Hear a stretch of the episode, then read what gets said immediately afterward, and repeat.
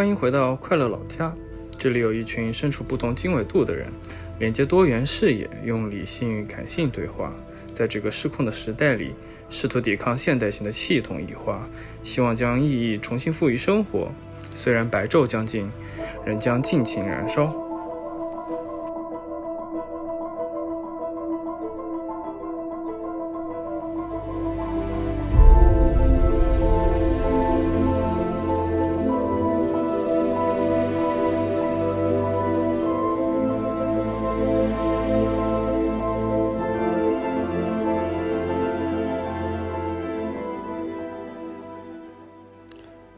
好，我是钉子，这是我们快乐老家的第一期节目。在这一期里面，有我们对现在父权制社会的一些现象的日常吐槽，从异性恋里面男女双方承受的不平等的期待要求，以及女性可能遇到的各种各样现实的一些困难，聊到最后，我们开始想象如何建立。一个平等的、良好的亲密关系。那么，先来认识一下在这期里面会出现的朋友们吧。大家如果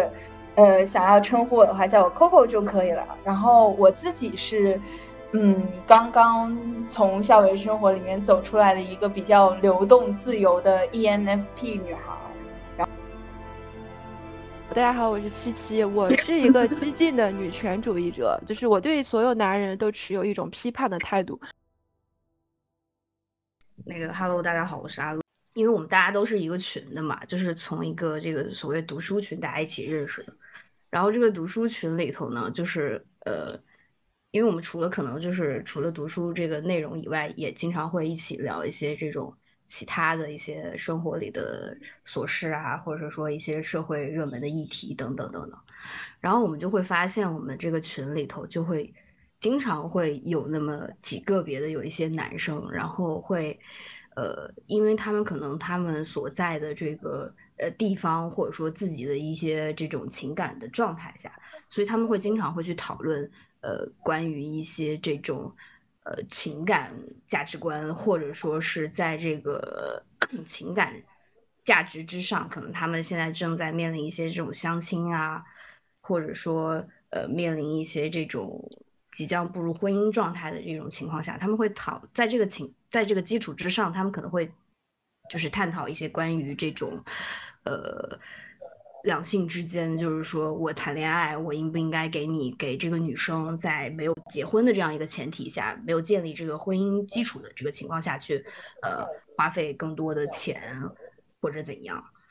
所以我觉得，就是今天的这个话题，还我觉得是蛮有一个社会共性的，因为我们能看到在很多的这样一个社会呃社交媒体上，会有这样的一些讨论和内容，包括。就是这个群里的这些男生，他们会以这种所谓的这种知乎帖子里头讨论，呃，一个男生这样发问，就是说啊，我应不应该在这个这个要结婚的时候给女生多少多少彩礼？他提出多少多少钱，这个事情是不是一个合理的？他会去发出这样一个截图，然后因为我们这个群里头有男生也有女生，当我们在看到这个截图的时候，我们会。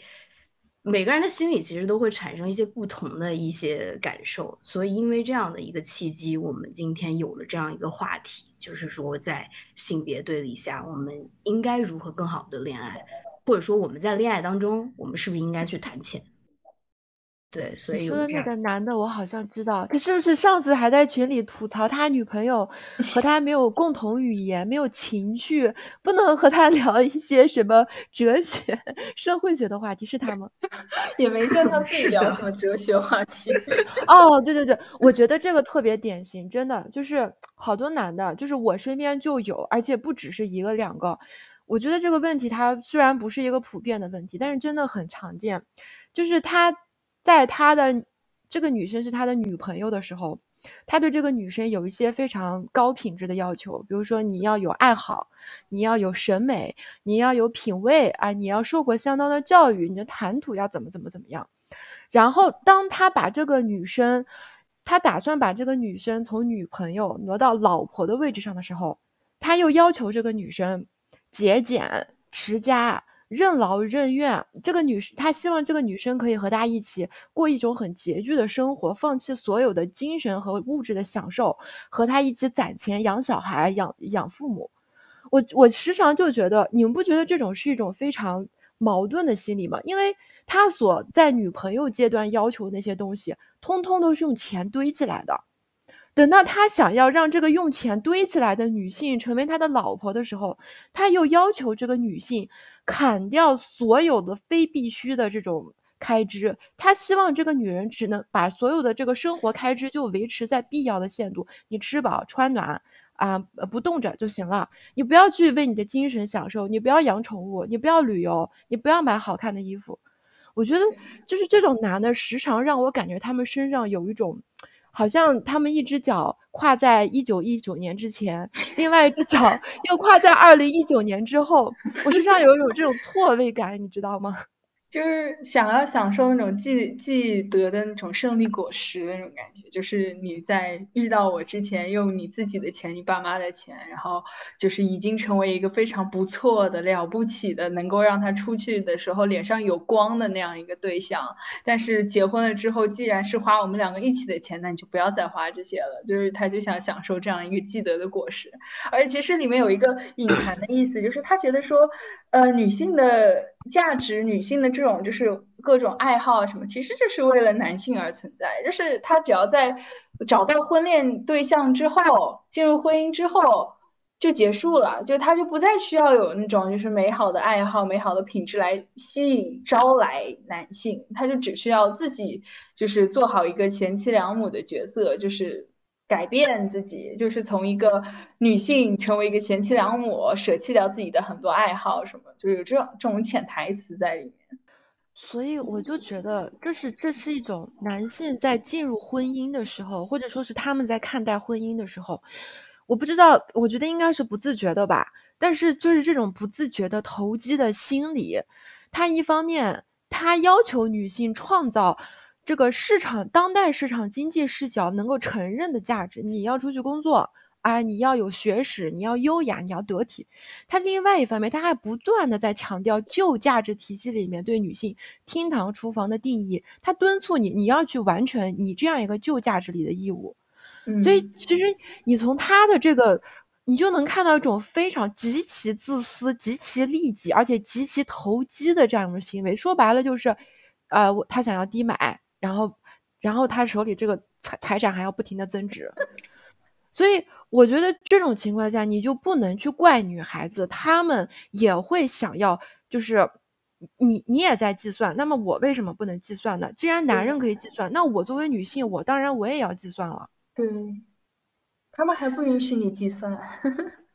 所以这个时候，我觉得其实呃，在这个基础之上的话，我觉得其实是应该去。展开去聊一聊，就是在现阶段的一个性别这种对立的一些比较，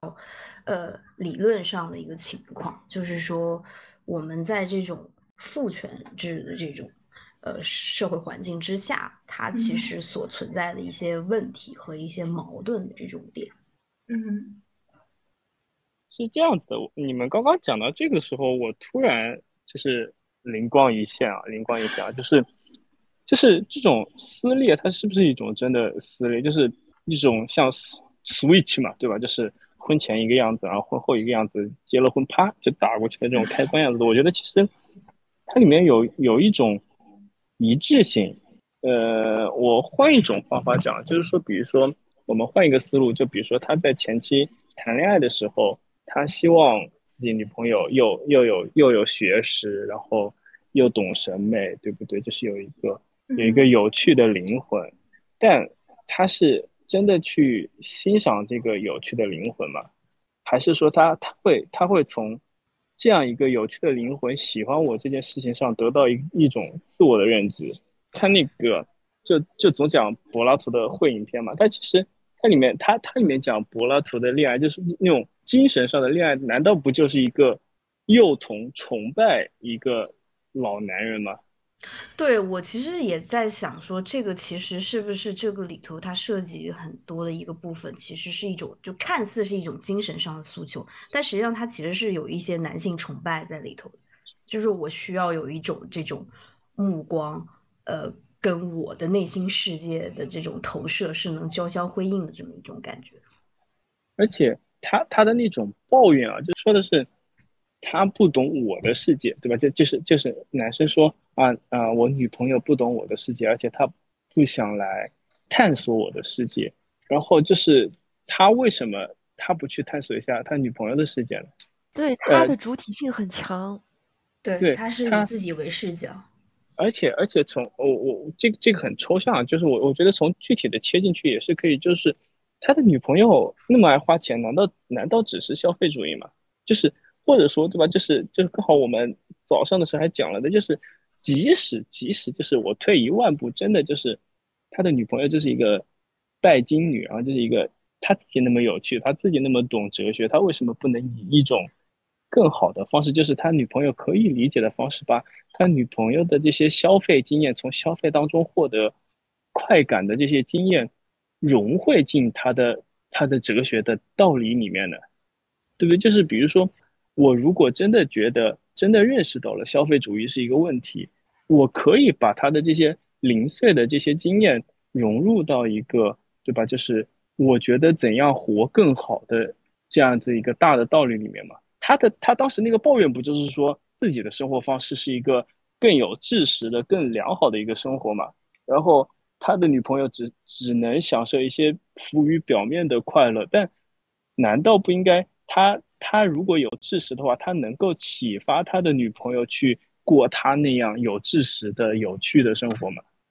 就他他不能做到，然后他就跑过来抱怨，我就觉得其实他自己也没明白那个知识生活是什么。那既然他自己不明白，他还以为他明白，那然后他又抱怨他女朋友不明白，他其实就是就是回到最开始讲的，就是一个非常就是以自我为为中心的，是其实是一个认知自我的过程，而不是在。谈这个亲密关系、谈恋爱的这样一个东西，我跟钉子的视角还不太一样，就是因为他当时他在抱怨他女朋友谈就是花钱在一些他认为不值得、不值得的地方花钱的时候，他同时也常常抱怨啊，他同时也常常跟大家说他炒股亏钱。其实，在我看来，这两种东西并没有高低之别，或者说，我更倾向于是。他在审视他女朋友，他女朋友是一个很工具性的存在，在他的心里，这个工具性的存在呢，就是一方面他女朋友要为他生儿育女，呃，在未来成为妻子的时候为他生儿育女，为他照顾老人；另外一方面，他还希望他女朋友，他还在算计他女朋友能够为他的家庭所带来的经济收益。那么。就是像他们这样一个阶层，你的经济收益无非就是开源节流，你没有开源的地方，你只能节流。所以他就一直在找他女朋友身上有什么地方是可以节流的，他在最大化的计算他女朋友能带给他的经济收益。这是让我觉得，就是这一类男性，呃，让我感觉到特别不适的一点，就是当他在思考他的利益的时候，他在思考他进入婚姻能够带给他的利益的时候。他是完全想不到，女性在进入婚姻的时候，就是是一个，这完全是一个负的投资。他完女性完全是在失去机会，所以，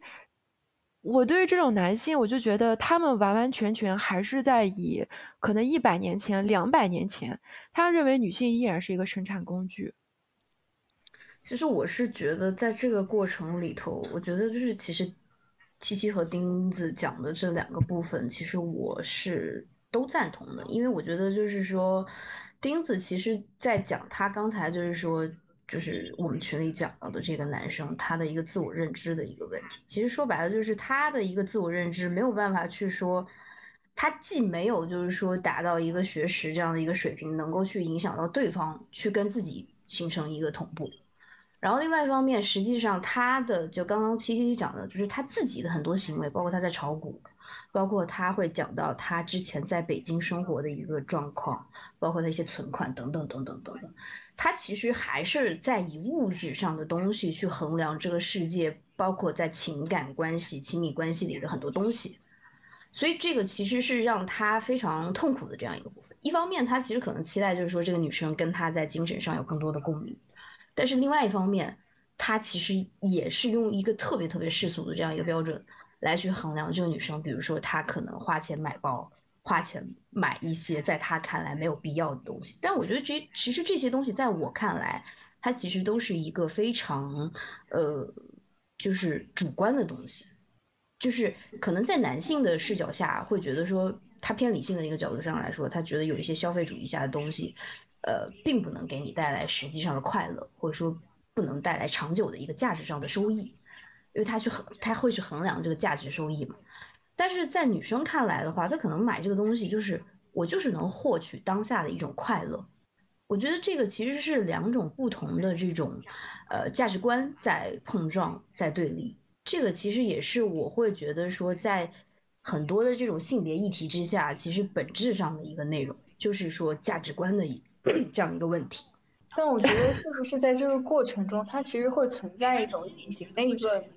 价值判断，就是他们会觉得，哎，女生买包或者买什么东西这种是消费主义，但实际上哈，就比如说我拿我最亲密的我爸来举例。他特别喜欢搞那种就什么什么紫砂壶啊，什么那种红木家具啊那种东西，他会觉得说这些东西是保值的，是他为这个家的投资。但实际上这个家除了他之外，没有人喜欢这个东西。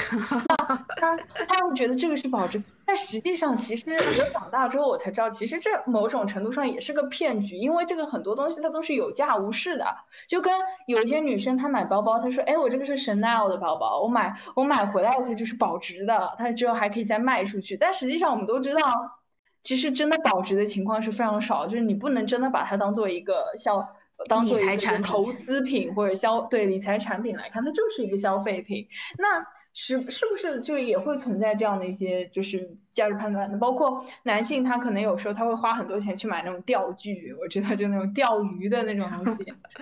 对，就这种这种东西，我觉得某种程度上它也是，你也可以说它是消费主义啊。但是实际上社会上面，特别是整个社会在评判消费主义时候，只盯着女人的包包或者那些东西来看。实际上，我觉得针对于那种钓具、红木家具来说，那包包相对来说还是比较便宜的东西了，反而。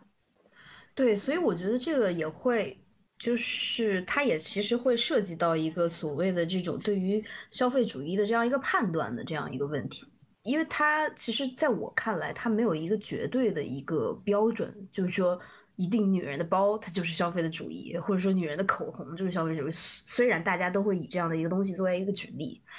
所以我觉得，其实，在这种情况下，我会觉得以这个男生为范本，包括就经常我们会在知乎或者是虎扑上看到这样类似的帖子，就是男性他在写这种帖子的时候，他的开端一定是我什么什么城市一线城市或者二线城市，什么九八五硕或者不拉不拉什么样的一个这种社会身份，或者说国企员工等等等等等等这样的一些标签，然后可能是年收入多少。然后我家里可能有几套房、几套车这样子，它有一些硬性的标准和条件，先放在这里，然后再来解析，就是说，哎，我现在遇到一个相亲的一个女生哈，然后这个女生她的条件如何如何如何，然后看起来她是一种就是呃，我以我的这种硬件条件去匹配一个呃跟我硬件条件差不多，甚至说她期期待一个更好的这样一个人。看似好像是一种平等的这样一个互换，但其实在这个下面其实是蕴含了很多的这种，呃，性别不平等的这种问题。就是说，比如说他经常会在我我在知乎的这种帖子下，他会看到很多，他可能就是说，比如说他去相亲，他可能看中，呃，两个女生是都还不错，然后有一个女生她可能就是说在外貌上更符合他的这样一个诉求。然后另外一个女生呢，那可能她就是说，比如说在一些硬件条件下，也就是说，她可以帮助他实现一个真正意义上的这种阶级上的跃层。比如说她什么老丈人，这个这个这个女生的父亲，他可能有一个更好的一个条件，或者怎么怎么怎么怎么样。那我觉得你说以这样的一个价值作为一个判断的话，我觉得，所以这个也是我觉得为什么在当今中国的社会里头去谈这种性别问题是一个。就是特别困难的这么一个部分，就是说，因为如果说我们所有东西都都以一个特别这种硬性的条件来去衡量的话，那它跟实际上我们想要去真正走入到一段我们所期待的感情或者说婚姻里头，它其实是就没有任何的关系了。它完全是用一种呃可量化的数据来去判断你这个人是不是适合跟我走进到一个婚姻关系里头。如果不是的话，我可能就以这样的一个硬件条件把你给 pass 掉了。但实际上，它又是一个特别现实的这样一个问题，所以我就是觉得这个是一个蛮值得去延展的这样一个一个一个问题。就这个点，这个点，我刚听听听着就在笑，就是什么？就是维斯特老师在他几几个几部人类学里面都有写的，就是说他在研究原始部落的时候，其实。婚姻的结构就是这个样子的，就是两个 brotherhood，就是这个男性集团互相或者是三个互相交换他们的女性成员，他会他会认为这个婚姻的结构是这样子的一个东西。而且其实刚刚阿乐提到了，就是说我们现在对于婚姻的认识其实是一个特别晚近的晚近的东西。我其实很想读那本书的，但是一直 还没来得及读。对，然后我就想到。就是另外就是 Coco 提到的那个，就是爸爸爸爸买的东西就觉得对吧，就是超有道理的。然后然后妈妈买的东西就是就是消费主义这个东西，就有两点，一个是我在看那个陈嘉映在写那个走出唯唯一真理观的里面的时候，他们有一个四个当时四个老师的一个对谈，其实里面就有谈到，就是说男性，或者是说在整个这个我们的。前前面这一个两千年的一个历史里面，都是以一个以说理为核心，呃，核心技术或者是说核心能力，说理能力越强，是在这个社会当中发挥的这个功能，可能就是一个越高的一个一个社会里面，所以会产生一个情况，就是说你其实不一定是有道理的，男人特别会。去构建一套对自己更有利的理论出来，比如说你说那个什么紫紫紫砂壶更有这个投资价值，它其实没有什么道理的，没有什么道理的，就是大家大家从经验上来讲，大家都明白这个东西没有什么道理，它并不比一个包包一个什么样子它更具有保值价价值，这个大家其实都明白，但是似乎。似乎因为男人多说了这样一句话，他他就成真的了，然后没有说的那些就成假的了。就这个中间是有一个暴，就是说的不好听一点，就是有一个暴力在的，就是因为你你你只是你你你说了一个东西，它就存在了，它它它它就存在了，但其实并不是这样。就你看，就是而且你看群里面另外的一些对吧？就是他很喜欢讲的一个事情，就是说我讲出来的东西是存在的。就我讲出来的东西是存在的，对对对对对，我看到了才存在，对对对对。然后所有没有讲出来的，就讲不出来的东西，它是一个怎么讲？我如果不能把它还原成一个逻辑的话，它是一个不存在的东西了。就就很，这当然这当然是另外一个话题了。但但这种情况就很很普遍的出现在男性对女性压迫的一个这个这个这个这个情形当中啊，当然。当然，我以前也是这样，对吧？这这刚好就来忏悔一下，对吧？就我我以前以前就这样，就是 这个就是男性真的会去用狡辩，这真的是一种狡辩，来来用这种方法压迫压迫女性。啊，我现在忘记我们要讲什么。所以其实，所以其实还是你这个问，其实你说的这种话语权的这种暴力抢夺，其实和他们那种就是我女朋友太爱花钱了，其实有那么一点点可以就是。呃，共通的地方就是他们在婚姻当中，他们包括现在很多社会舆论也是啊，说啊，男孩子的梦想没有一个男孩子在十八岁的时候梦想是买车买房被贷款，可是也没有一个女孩子在十八岁的时候的梦想是在这个哺乳和工作之间焦头烂额，呃，和自己。丈夫的妈妈每天勾心斗角啊，所以其实就是就像你说的，就是男性很擅长于制造一套舆论，然后制造一套逻辑，然后把女的排除出去。我然后我就假装看不见这些事情，我只能看到我受过的苦。对，忽略女性的苦难。而且像像你刚刚讲的，其实你看，就是那那套话术里面，它还有一个它还有一个其实就是历史上从来没有女性声音的一个结果，就是你你会他那句话为什么那么传播的那么广，就是因为他讲他讲男性梦想的时候，就就感觉是一件特别热血的事情，对吧？就是就是，然后你看他男性的梦想也是有特定方向的那种什么，对吧？就什么星辰大海什么什么什么什么什么的，就是整个这一套设置的这套价值都是一个非常适合男性去做的，或者说。在很长的历史上，就是男性只有男性能够去做的事情，然后他把这个东西变成一个浪漫化的表述，然后他就把那个那种张力变出来了。就就前面是一个前面是一个啊，对吧？就是有一个远大的梦想，有什么什么样子，然后现在变成了一个对吧？就是苟且的人。他其实其实这个这两这两个本身的就是前后的两个，即使他们在他们的话术里面也不是一个特别有张力的东西。而只是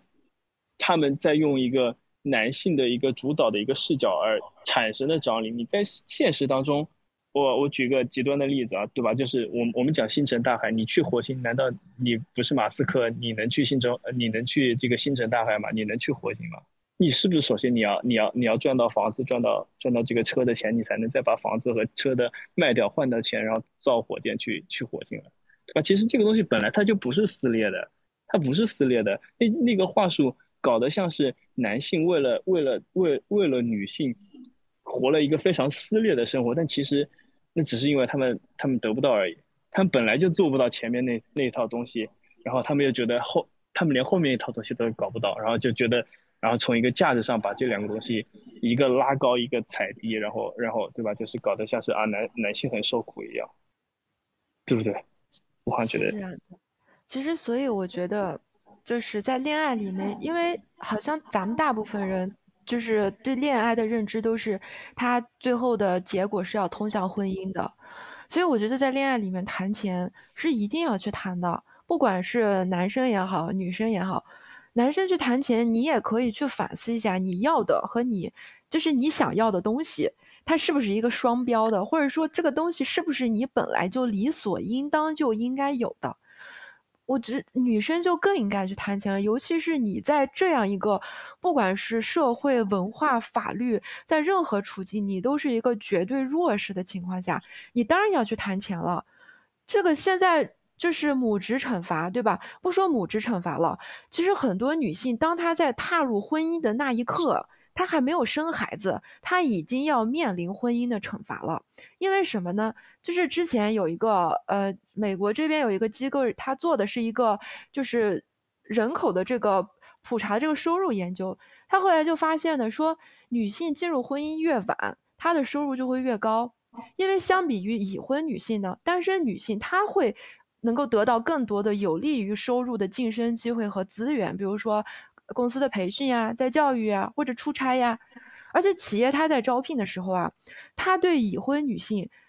它已经含有一种就是一个预判了，因为我们的社会文化，我们就默认说，一个女的，你只要结了婚，你就是在婚姻生活中承担家务责任、育儿责任以及这个养老责任的主力。既然你已经有这么多、这么多、这么庞大、这么重的责任在了。我默认你是没有办法全身心的投入到工作中去的，那么这个时候，我当然我也要招聘女性，但是我可以把你放到一些不那么核心、不那么重要的岗位上，我可以让你去，比如说你去做一些边缘的工作，HR 呀这种，对吧？我不让你去参加核心项目，那种需要加班的、需要出差的，你都不要去。我就我包括我自己，我妈就是她就经常跟我说。说，我当的当初就是因为你，我有一个特别特别好的一个要出去培训一年的机会，因为就是有了你，所以我就没有去成。所以其实这个事情在女生的身上特别的普遍，就是当你要进入婚姻的时候，你要想清楚你的成本是什么。你不进入婚姻的，你的成本是什么？你进入了婚姻，你要付出的东西又是什么？如果你不把这个东西想清楚，这个成本由谁来承担呢？你自己能不能承担得了？如果你自己承担不了，你是不是希望你的另一半儿，你结婚的对象能够替你来承担？你希望他的收入，哎，高到可以弥补你损失的这些机会成本。可是如果他承担不了怎么办？或者他不愿意承担怎么办？我觉得这个是一个一定一定一定你们要要在婚前女孩子要去想明白的事情，就是你不能说等到你闭着眼进入婚姻了，我在我在婚我在恋爱里我不谈钱，我被爱情那套东西我不谈钱，我进入婚姻了，进入了之后你发现其实你已经损失掉了很多东西。我觉得这个在我们上一辈的女性上特别常见，就是抱怨，跟老公抱怨，跟孩子抱怨。当初要不是你，我早就干嘛干嘛去了。当初要不是为了养你，我早就怎么怎么怎么样了。一生都生活在这种抱怨和悔恨之中。我觉得这一点是谈钱特别特别重要的。对，实际上就是婚姻本身它就有一个就是经济的性质在，就是财产的结合嘛。实际上，所以我觉得。谈钱，它并不是一件多么露骨或者怎么样的事情。就是当你决定进入婚姻，特别是两个人决定以后要生孩子，要共同抚养一个孩子的时候，你必然要遇到很多经济问题。就最最简单的一条，就是你没有钱的话，很可能有时候你连自己独立出来，夫妻俩独立出来生活的成本都没有。那你不谈钱，你怎么去谈后面这些东西呢？我觉得这个其实是一个。必须的一个东西，但好像现在社会已经有时候就会觉得，哎，你谈钱就是物质，你就是拜金，它会给女生带上这样的一个枷锁或者标签，实际上也蛮奇怪的。我觉得现在现在这种聊天特别难的地方，就是我突然想到听你们两个讲，就是我突然突然很害怕，然后我觉得需要给你们两个补充一句，就是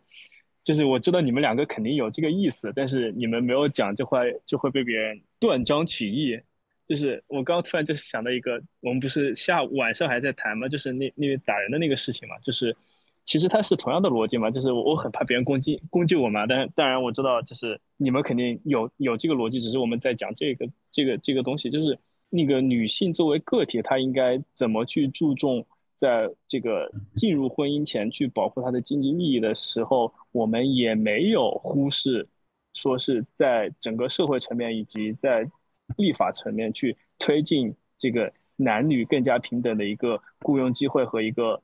就是整体的一个更平等的环境，对吧？我觉得要补充这一句非常重要。嗯，然后，然后我刚刚刚刚七七说的那个，我就突然就想，就是我我就联想到，就是那个上野在在那个父权制和和和和和资本主义里面，他画的那个图嘛，就是说，呃，上个世纪后五十年，其实。大大多数大多数国家，它都会呈现一个那个，就是女性收入会呈现一个 M 型，就随着年龄呈现一个 M 型的一个涨势嘛。就是一个就是说，它它有很明显的一点，就是说你在结婚了以后，你可能如果生育的话，你你你的整个收入会有一个很大幅的一个下降。然后我刚刚七七讲的那个点，我就想到另外一个点，就是你看那个 M 图里面，你会发现就几乎。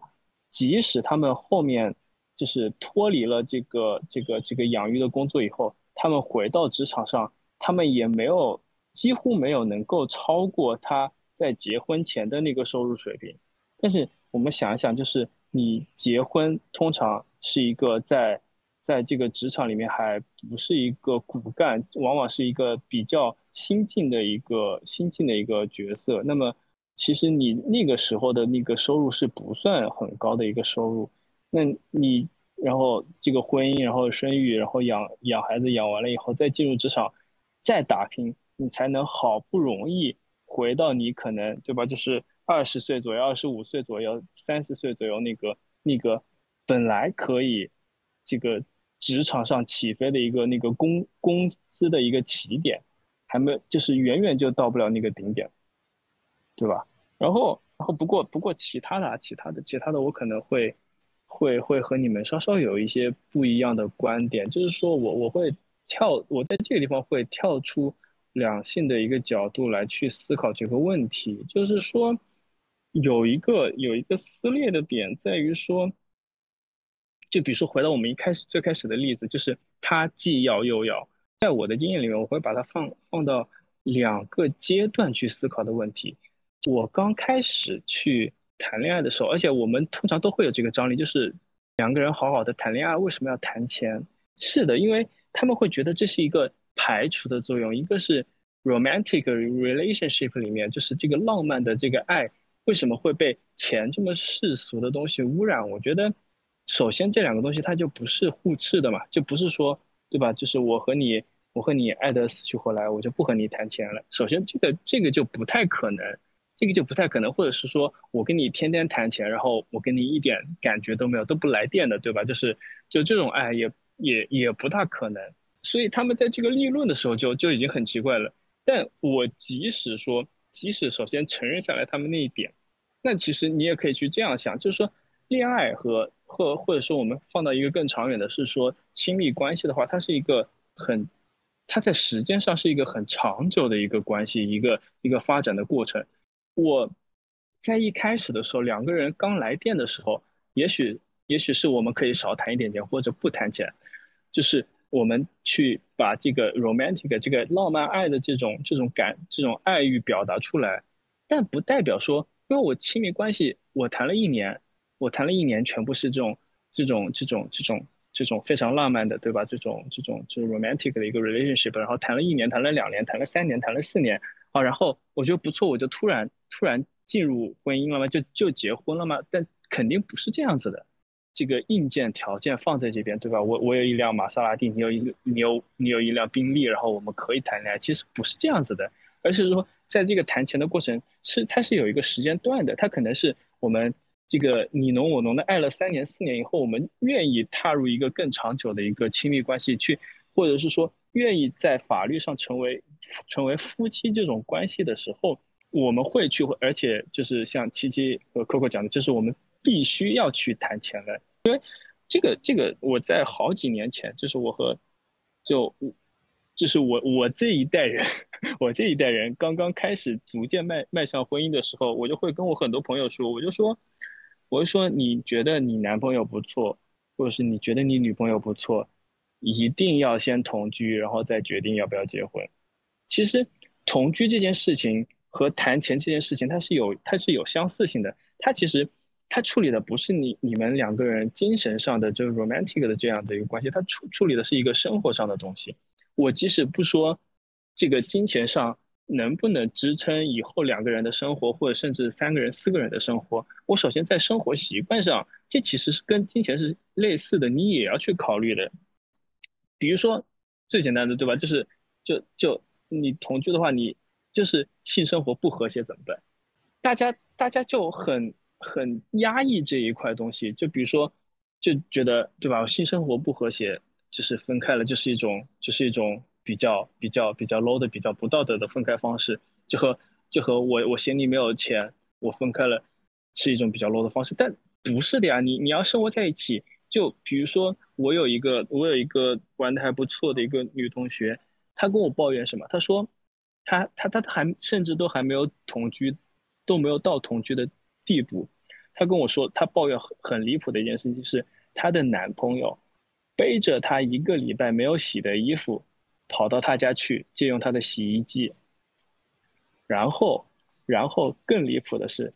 他还把自己的鞋也丢进去洗了，就就就这个太过分了，这个不能忍受了，我必须开麦了。这这是这是这是一个这这这当然是一个极。特别极端的、特别极端的例子了，对吧？就是看到这一幕，然后啊，分手吧，就就想都不要想了，就就这肯定是分手了，对吧？就是，那你可以想到，生活中还有很多这样子的一个习惯，比如说，万一我是一个比较抠门的人，然后女生每天把把把衣服都丢到洗衣机里面去，可能就她一件外套丢到洗衣机里面去洗，然后我万一是一个很抠的人呢？我觉得她这样太浪费水了，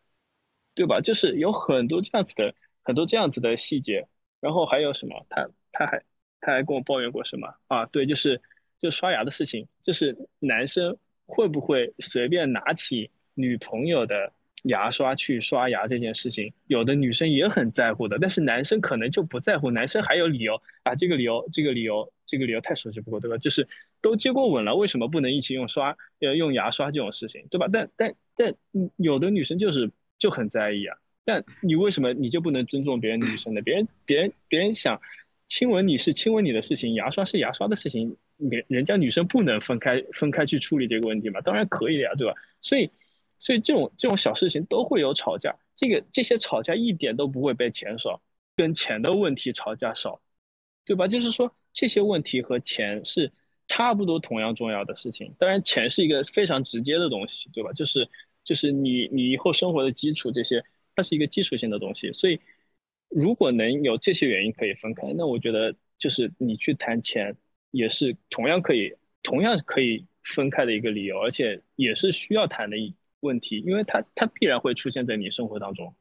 我们如果走就是走到结婚这一步的话，它就不是一个。仅仅是 romantic 的东西了，就亲密关系，它一定不不仅仅是一个 romantic 的东西，就是就是爱征服一切，爱当然可以征服一切，就是嗯，它征服的过程不是说你去忽视那些东西，而是两个人学会在现有的客观条件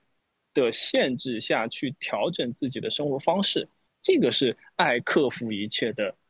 方法，而不是说啊，因为我爱你，所以所以我要跟你去，我我就无条件的去。对吧？你你没有房子，我就跟你去睡大街上，就就这种这种不是说爱征服一切，这个并不高尚，这个这个我们会叫他愚蠢，对吧？就是是个人都会叫他愚蠢，这个这个不是爱，所以我觉得谈钱是一件很很正常的事情，而且但但我换换过头来就是说，为什么和就是和七七和 Coco 有一点有一点分歧的地方，就是如果一开始没有谈钱，他莽莽撞撞的进去了，我们也是可以退出来的呀。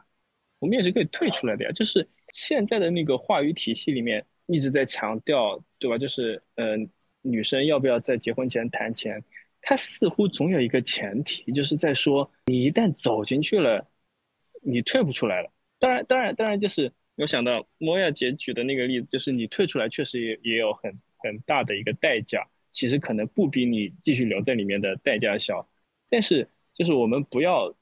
不要把这个前提变成了一个。变成了一个现实，就是你走不出来。当然，这个就是换一种方法，你去思考。就比如说，Coco 肯定会补充，对吧？Coco，我我我我估计 Coco 肯定会补充。就是你你在谈钱的时候，你就一定要注意，就是说，我不一定是要求你有多少多少钱，但是前提是你自己的经济来源一定要保障。其实我觉得 Coco 可能有这样有有这样的一个意思在里面，就是就其实，但我们可以想的就是，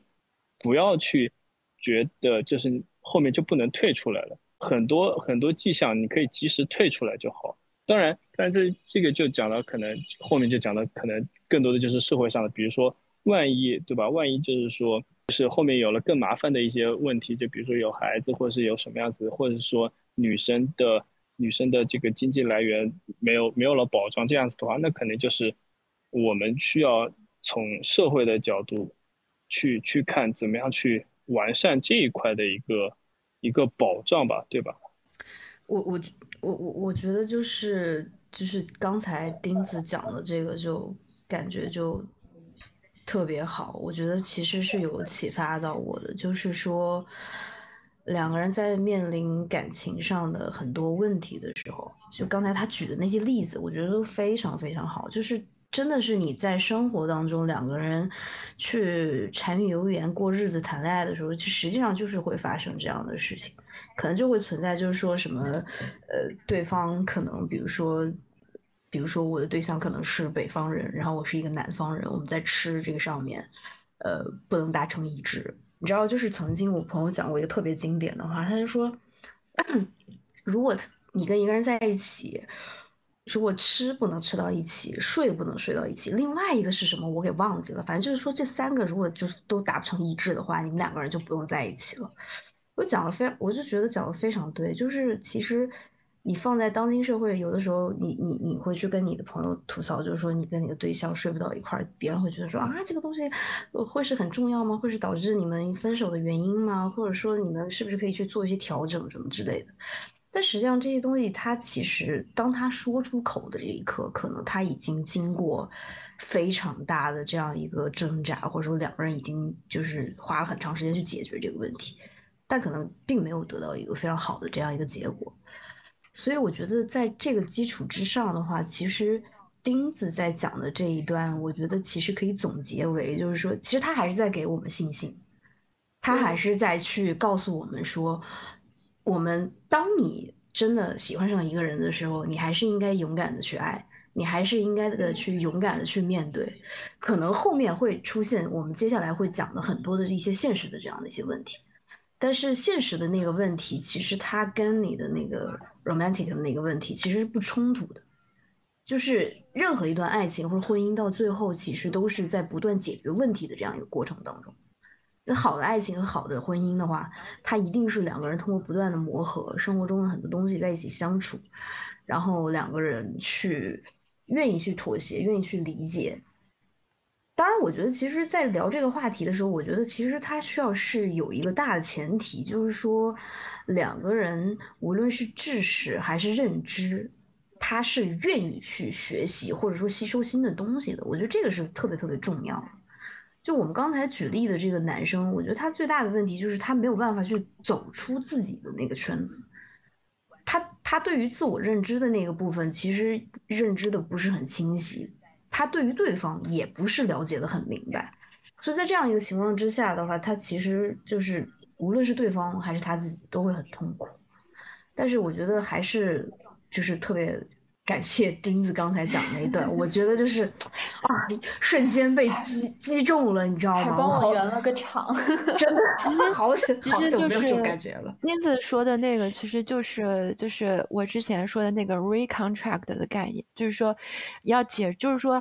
你要去签订一份新的契约，就是你要把过去那个旧的契约，不论是男人对女人的那个契约，就是还是女人对男人那个契约，你们都要去解除掉。然后你要去进入新的契约，这个新的契约它是以什么为基础呢？就是，就是钉子说的，就是爱能解决一切，就是你们要在爱的基础上，通过相互理解、相互包容来去解决这个东西，就是这样有时候，其实还是有希望的。对对对对对对对，这样一说还是还是有希望的。我突然就觉得，哎，你们你们两个不就是总结的很好，你知道总你们总结到反倒启发我了，我就想到今天今天早上刚听到的一个那个，我我还让莫亚姐姐去听嘛，就是那个新的一期罗斯里面不是吴奇和重青嘛，主要是让听重青，然后我引用重青啊，重青引用那个路易 C K，他他讲的一句话，就是我觉得特别就是反映爱的本质嘛，就是。一定要就是你如果真的在爱里面，你一定会被改变，一定会被改变。就是他他他举的一个例子是说，婚姻是一个最糟糕的时光机，当你进去的时候和你出来的时候，一定是两个截然不同的人。他当时，当当然我我没有听整个场，所以我不知道他的笑点在哪个地方。但但我觉得他这个讲法特别棒。他就说，你如果只看这个开头和结尾的话，那么进去的那个人和出来的肯定会不一样。只是这个时光机非常糟糕而已。就是你如果要到十年后，你就是要真正的花十年时间去，去去去完成这个事情。但是他那个点就，我觉得就是和你们刚刚总结的就是一模一样。就是爱真的是会一定会去改变你的。就如果你你，特别是亲密关系吧，我觉得就尤其是亲密关系，就是你如果在一个亲密关系里面，当你进去的时候和你出来的时候是同一个人，那我觉得。就我我我就会说对不起，我觉得你不爱他，或者说你从来都没有爱过。哎，这其实就是又是另一个议题了，就是你怎么去爱。其实我觉得，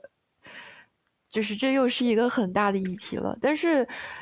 至少如果把爱这件事情放在心里面，就当去和对方相处的时候，呃。是真的要去把对方当成一个自己很爱的、不愿意去伤害的人的话，就我觉得这也是一种本能，就是你会在慢慢、慢慢的、慢慢的学会啊，怎么样才是一个呃合适的爱的方式，不能说对的方式吧，因为可能人和人相处是不一样的，但是你可能会慢慢的学到说如何和这个人去合适的相处，那其实这个就是你们之间的爱。我我要强行我要强行凹回来，但这个就可以和和和钱有关系吗？对啊，就是你如果你你你们两个是一个就比较良好的亲密关系，是一个互相爱对方的人，那么你会觉得谈钱不是一个问题。是的，就这个确确实实的，就是我们是在做一个就是探讨我们之后的一个亲密关系它的一个发展的方式是怎么样子的。比如说你你可以很诚恳的，就比如说那个那那个男生可以很诚恳的告诉他。哦，我现在我现在存款只有这个样子，我们可能之后的之后的生活会是怎么样子的？然后可能会有一些对你来说，可能在生活品质上或者你的爱好上会有一些什么什么样的牺牲，对吧？你可以很直接的把这个问题抛出来，然后是的，是的，女生她她她有权利选选择退出呀。我觉得就是她退出了，你就不能怪这个女生呀，就是大家退出都有各各种各样的理由的，难道男生就没有一些奇奇怪怪的，就是女生会觉得非常无厘头的一些理由退出吗？那那为什么男生会觉得这很正常，不拿出来讲呢？对吧？就是一个是你你要接受他会退出，而且你觉得这个退出那那也是没有办法的事情嘛，对吧？然后另外一个就是你你也要相信，如果你们是在一个良好的亲密关系里面，大家会。Work out 一个一个一个，或者是一个折中的方法，或者是一个新的新的方法，这个直接讲出来，永远比跑到知乎上去抱怨什么什么对方要多少钱要好得多吧？我觉得。对，而且我觉得其实反映出来就是大家现在就恋爱观和婚姻观的一个变化。就原来可能大家会觉得说，我这辈子我反正是要结婚的，那我就找一个还不错的。就是对象，我就不要挑了，我还挑什么呢？我就不要退出，退出好像就是对生活不认真一样。但是现在好像婚姻越来越不是一个必需品了，大家就会越来越看重爱这件事情，就是我到底够不够爱，我到底有没有足够的勇气去踏入婚姻？要是没有的话，那我就一个人过也可以啊。就是这种当代亲密关系好像已经从一个必需品变成一个非必需品了，我觉得。这个也是我们今天会在这边讨论这个问题的一个原因吧，就是不然的话，像可能五十年前、半个世纪前就不会有这个问题，就是你总是要结婚的，那你就，那那那就没有什么，就该不该谈钱，该不该退出，你就你就觉得凑合着过，你就应该去过，就这种感觉。没有没有说清楚。我觉得其实本质上来说，还是因为就是说，在一个就是。刚其实我们讲了很多情感层面的东西啊，我觉得其实，呃，站在情感层面上的说的话，其实本质上来说，我们还是坚持，就是总结下来，我们还是坚持，就是说还是有一个爱的这样一个基底在这儿，其实是很重要的。对，其实就是说下来，我突然也蛮想探讨一个就是延伸出来的话题，就是很多女生她会把。就是我们现在有一句很流行的话，就是说一个一个不爱你的给你给哦给你花钱的人未必爱你，但是爱你的人一定会给你花钱。其实这个话呢，它有对的一面，也有不对的一面。不对的一面在于哪呢？在于如果说他爱你的时候给你花钱，他不爱你的时候就不给你花钱了，你怎么能保证结了婚以后他一直爱你呢？你给他生了孩子以后，他就不爱你了，怎么办？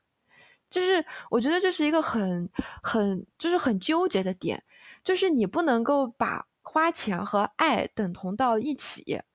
我觉得很多女生就是她们在这个婚恋关系里，这个金钱纠葛，经常可能会拿出来比的是啊，我男朋友给我买了什么，或者他不愿意给我买什么。我觉得其实真正的问题在于。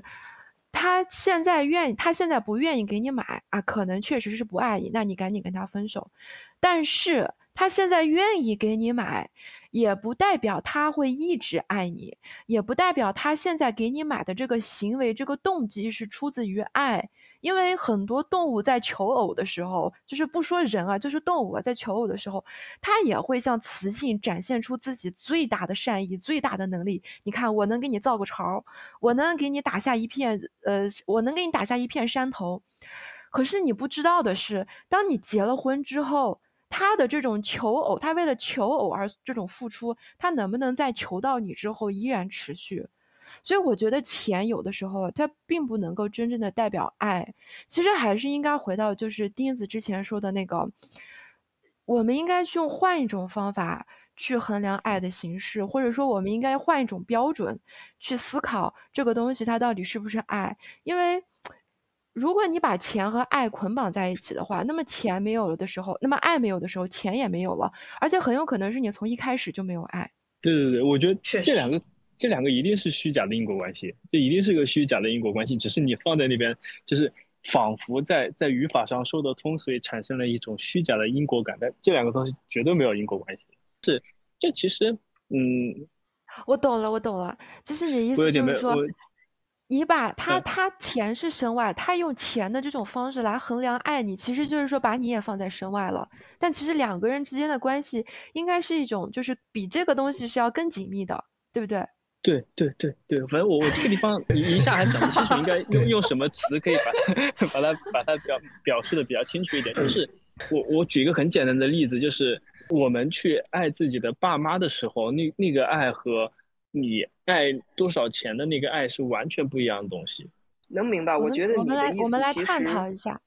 嗯，其实说的就是如何去确认自己的爱的感觉。当然，这个前提就是在于你在进行两性交往的时候，是想认真的开展一段恋爱关系，并且想往后继续走的比较长远。但在这个时候，你所去评判的标准不应单以物质条件为因素，还应该更多的考虑，比方说他这个人的一些内在啊，和你们两个人，包括你之前说的那个，是不是建议能够长时间的去相处、去磨合，就是你两个人之间的这种相处，以及很多其他的因素，可能会在你这个整个的这种人生的这种两呃。呃，恋爱关系中会起到更重要的一个作用，就是现在可能我们看很多的社会现象，包括作为一种评判标准，这种物质上的这种衡量是非常容易量化的。但是当这种概念变成一个很简单的一种量化的工具的时候，就会有很多问题出现。其实我想到一个问题，就是这种对于。呃，恋爱关系中情感的衡量的这种工具理性化，也可以反映出女性或者是男性在处理两性关系的时候的一种缺乏安全感，就是他需要一个工具，他需要一个抓手去做一个量化，做一种概念的一种相对。那如果我们抛弃这个工具的话，有什么就是其他的嗯方法能够？让他们获得安全感，或者让他们能够获得参照呢？我觉得这个事情可能可以从几个不同的层面来说，比如说从大的层面来说，应该是要推进立法，也就是从法律角度，你要去保护夫妻共同财产，要去保护孕期、哺乳期女性的权益，或者说，这之前不是都是那个新闻嘛，就是家庭主妇做了五年还是十年，就是按照一年一万块钱的补偿给了她五万块，就是我觉得这个就是真的是法律的缺位，这个能说吗？可以说的，这是可以说的啊！这个真的是法律的缺位，你不可以这样去对待这个为了家庭放弃工作的女性。你这样的话，只会导致越来越多的女性害怕进入家庭，或者说害怕生育。其次是我觉得要从社会或者说人的角度去说，其实。因为我觉得现在很多社会观念啊是很有毒的，就是它看似好像是在偏袒女性，但是你仔细品一品它那个味儿，完全不是那么一回事儿。就比如说咱们之前说那个爱爱我就得给我花钱这个事儿，我觉得真的要去告诉女性，就是爱你和为你花钱，嗯，它可以有交集，但它并不是完全相等的。我们还是要从这个重重新去定义爱这个事情，什么才是真正的爱，什么才是。这种持久的、尊重的、平等的爱，从这个角度去重新的，我们女性去审视一段什么样的关系是可以值得走入婚姻的。嗯，就是我，我其实我我我会觉得，就是说，其实刚才讲了好多东西，还是我觉得是建立在一个。就是在前置在婚姻之前的这样一个关系，就是你还处在恋爱关系里头，比如说，那在此之前可能恋爱即将要迈入到婚姻里头，那是不是应该就是说，呃，去给对方花钱，或者说有一些这种金钱上的一些来往或者怎么样什么之类的？但是我会觉得会让人对于说，在这种社会环境下会。担心自己走入婚姻关系的一个最核心的部分，其实刚刚七七有提到，就是我觉得是是是是是法律保障的这样一个部分，就是其实你会看到现在很多的社会就是引起所谓的这种呃性别矛盾的一些呃社会上的一些议题或者说新闻啊，就是刚才七七也举到那个例子了，就是说那个就是其实那是一个还是一个北京的这样一个离婚诉讼的一个案件，就是女士女生她是全职妈妈，然后她本身是要求这个物质和精神上的赔偿，然后最后是法院判决男方赔付女方五万块钱，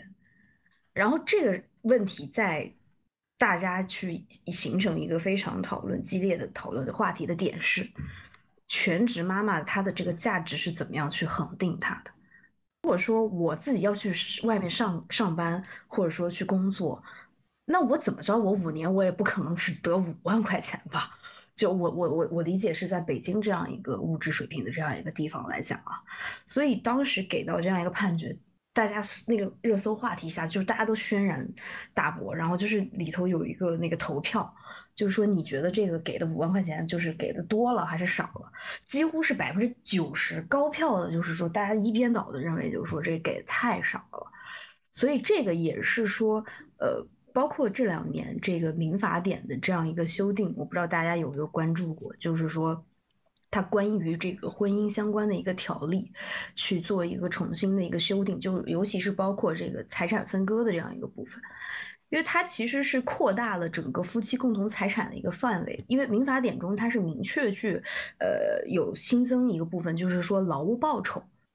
以及这个投资的收益，就是说，也就是说你的工资的收入，或者说一些其他的就是说干私活之类的这种获得的这种劳务报酬，以及你比如说现在很多人去做理财等等等等的这样的一些收益，全部是纳入了夫妻共同财产里头。就比如说，可能你是自己账户去操作这些东西的，或者说你通过自己的努力获得这些东西。对不起，现在开始，所有这些东西全部都属于夫妻的共同财产。然后，其实他这样的话，其实是扩大了整个夫妻共同财产的这样一个外延。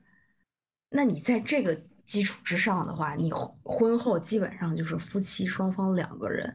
你获得的一切的收入，就基本上就是都是这样一个共同财产这样一个范围。那在这个基础之上，我作为男性也好，作为女性也好，我是不是都得犯嘀咕？就是说我跟这个人在一起，我是不是要去量化这个东西？就是说，说白了，说的难听点，就是我跟他在一起，我是不是增值的？还是说我这是赔本赚吆喝的？所以我觉得这是一个非常非常现实的这样一个问题，因为。它这个里头是民法典里头，它是有一个就是需要注意的部分，就是它没有规定，就是说明确，就是说投资收益的这个投资时间，就比如说是一定就是说，就是说你在婚后这个投资巴拉巴拉巴拉等等，才算是共同财产，就有可能你在婚前你投资了一大笔，你获得一大笔钱，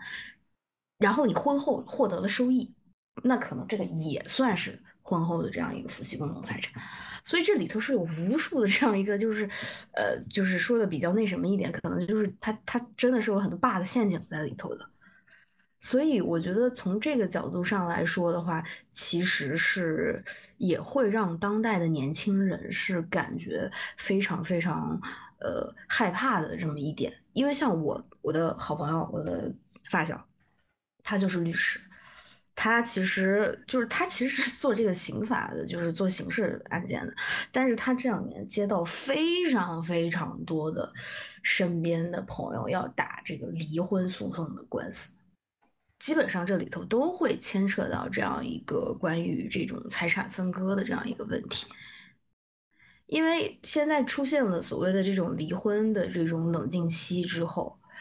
你而且民法典又增加了这样一个界定，就是夫妻共同财产这样一个问题，它会让你整个呃离婚的这个周期和离婚的成本大大的增加。就是简而言之，现在中国你想要离婚，然后你还要分割清楚你的这样一个财产，你要花的时间和成本，我说实话，可能我们现在就是如果你实操的话，你会发现可能并不低于。就是欧美国家的这样一个成本，就是而且它的这个战线拉起来会非常非常的长。我其实是咨询过他的，他就说就基本上，而且某种意义上来说，他其实对于呃弱势方，这我说这个弱势方不一定是女性啊，就是说可能你收入比较低的那一方来说，其实都不是特别特别的友好的。所以我觉得这些非常显性又非常现实的这样一个部分。它其实是没有就是做好的，在我们国家这其实是有很多这样的灰色地带在里头。所以你在这样一个情况之下的话，呃，我非常非常能理解很多人他为什么从现实的角度上来说，他不愿意去迈进婚姻里头，或者说他就在这个里头，他就谈钱，他会觉得哎，这里头会有非常非常多的 bug。我觉得就是说。现实的这种法律的条文没有给到一个相应的这种对应的这种帮助的话，它确实会让现在人，尤其是年轻人，去害怕进入到一段这种所谓的婚姻关系里头来。那我觉得听完听完阿乐讲的，我就这个羞愧难当，我就想把刚刚讲的都都剪掉了。对，就是这这你其实其实就感觉就非常。非常明显吧，就是你落到就是非常现实的一个条件下，确实很多东西就就很难，就就很容易是一厢情愿。就我觉得我刚刚讲的有有一部分，至少有一部分是是比较一厢情愿的。那那如果如果这个挽尊最多挽尊一下，那我也就只能说，就真的真的大家不要不要说，对吧？就是年龄到了，找找个人凑合一下就结了。对我只能我只能用这个方法来挽尊了。其实我觉得钉子说的也不能说是一厢情愿，他说的是一个，就是因为我们现在，因为我对，因为我们现在处于一个什么状况呢？就是你刚刚把脚上的泥，你脚上的泥都还没有洗干净，你进城了。然后你面对着种种，真的就是一个新旧观念在激烈碰撞和交替的这样一个时代。我们当然知道说这一边是一个非常美好的一个愿景，但是我们现在面临着这样一个很艰难的，嗯，其实我觉得咱们可能。录这个节目的目的是什么？可能就是说，因为现在网上的男女性别对立实在是太严重了，就是一群男的和一群女的放在一起，他们只会互相骂对方。所以，但是你真的走进生活里了，呃，你真的能说我这一辈子就，我们就说一个普通人哈，我真的我这一辈子能就能不结婚？我真的就能够，呃，从精神到财务上完全做好我这一个我这个人我要孤独终老的准备吗？其实你想一想，这样一个，其实也蛮残酷的，孤孤独终老这件事儿，这其实大部分人呢，他内心还是渴望，嗯，一段好的婚姻，一段好的恋爱，但是这个现实呢，就告就又给他展现了很多残酷的一面。我觉得钉子展示的那个未来美好的理想愿景呢，其实是一个大的方向，就是告诉你，其实不完全是那样丑恶的哦。这边还有一个很好的这样一个愿景在这里，是你可以参考的。只要你抛弃掉那些旧的东西，你努力的往这个方向走，这个事情还是有可能变好的。所以我觉得也不能说是一厢情愿吧，就人还是需要一个美好的目标在前面啊，不然我不会知道要往哪里去走的。我我其实我我想补充一下，就是说，我觉得这期节目它本质上的意义，其实是我觉得是还是想去展现出来，就是说，呃，无论是两性关系也好，还是说两个人在亲密关系里头也好，就是说他他一定要有一个，就是刚才钉子讲了很多了，就是就是关于爱的这样一个部分，因为你这个就必须作为一个大前提，你。再去往婚姻，或者说再往更深的这种感情的这个道路上去走，这个是一个基础性的这样一个东西。我我我倒不觉得，就是说他讲到的这个东西是一个理想化的，而是我觉得其实是现代人，你你人类到今天，你进化了这么长时间，几千年的这样一个历史在里头，我觉得总归是我们跟。最早最早的时候出现婚姻制度的时候，应该是还是有一些不同的。我们对于爱的理解，我们对于爱的感知能力，或者说我们愿意为对方付出的这样一个勇气，其实之前钉子讲过这个，就是关于勇勇气这个词嘛。我觉得其实这个东西，其实在感情里头也是非常非常重要就包括可能像是我们，比如说性少数群体，其实也是一样，就是说你想要去迈进到一段关系里头，呃，你想要去呃公开的想去。对你的这样一个社会关系去说出你的这样一个呃性别取向的时候，其实它都是需要勇气的。那同样你在面临这种婚姻关系，或者说呃想要进一步的，就是说呃迈进一步的时候，你也是需要一个很大的爱和勇气加，就是夹杂在一起，你才能会有一个好的一个结果在里头的。但是我觉得，我只是说刚才我举到的这些一些社会，包括法律上的这些点的话，其实本质上来说，还是希望就是说我们。解析出来这些东西，本质上来说，不是说让大家啊害怕，就觉得说完了这个社会要完了，我们是不是就不能够进入到一个亲密关系里头？我们是不是就不应该结婚？不是这样的，其实是为了让你能够更好的步入到婚姻关系里头。既然你都已经知道，就是说民法典里头关于这个财产分割的这样一个问题。包括就是说，可能现在出现的一些呃家暴的问题，也会影响到女生对于这种择偶等等等等问题的这种选择。但是本质上来说，讲现实问题，只是为了让你自己更好的去保护你自己。你在结婚之前，你做好财产分割，做好这种提前的这种呃财产公证的这样一个问题。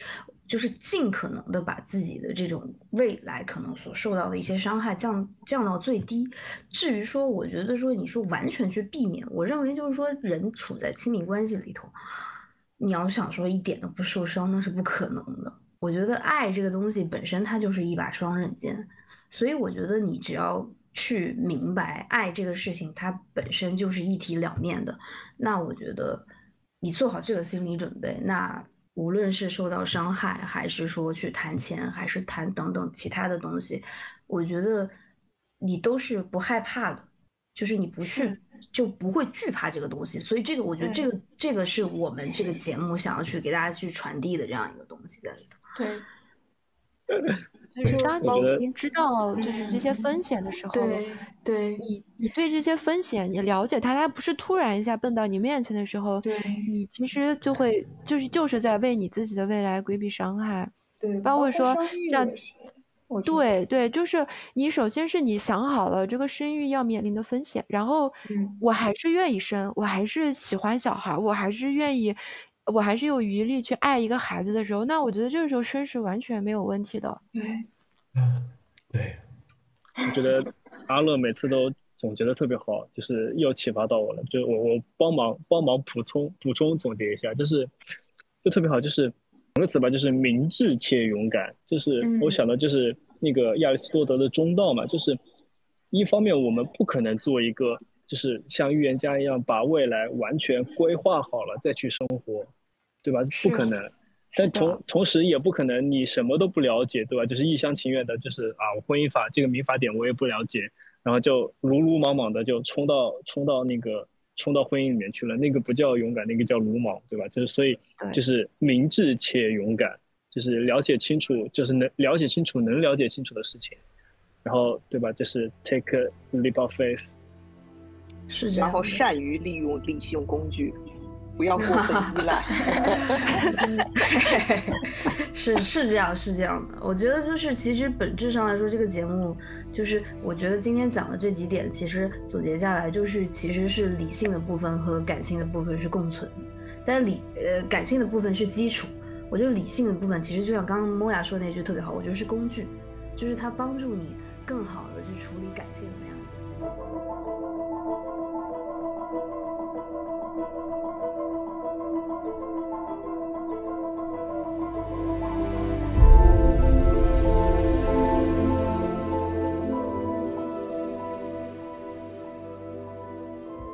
感谢你收听这一期的《快乐老家》，你可以在小宇宙、Spotify、苹果播客等泛用型客户端找到我们，欢迎订阅。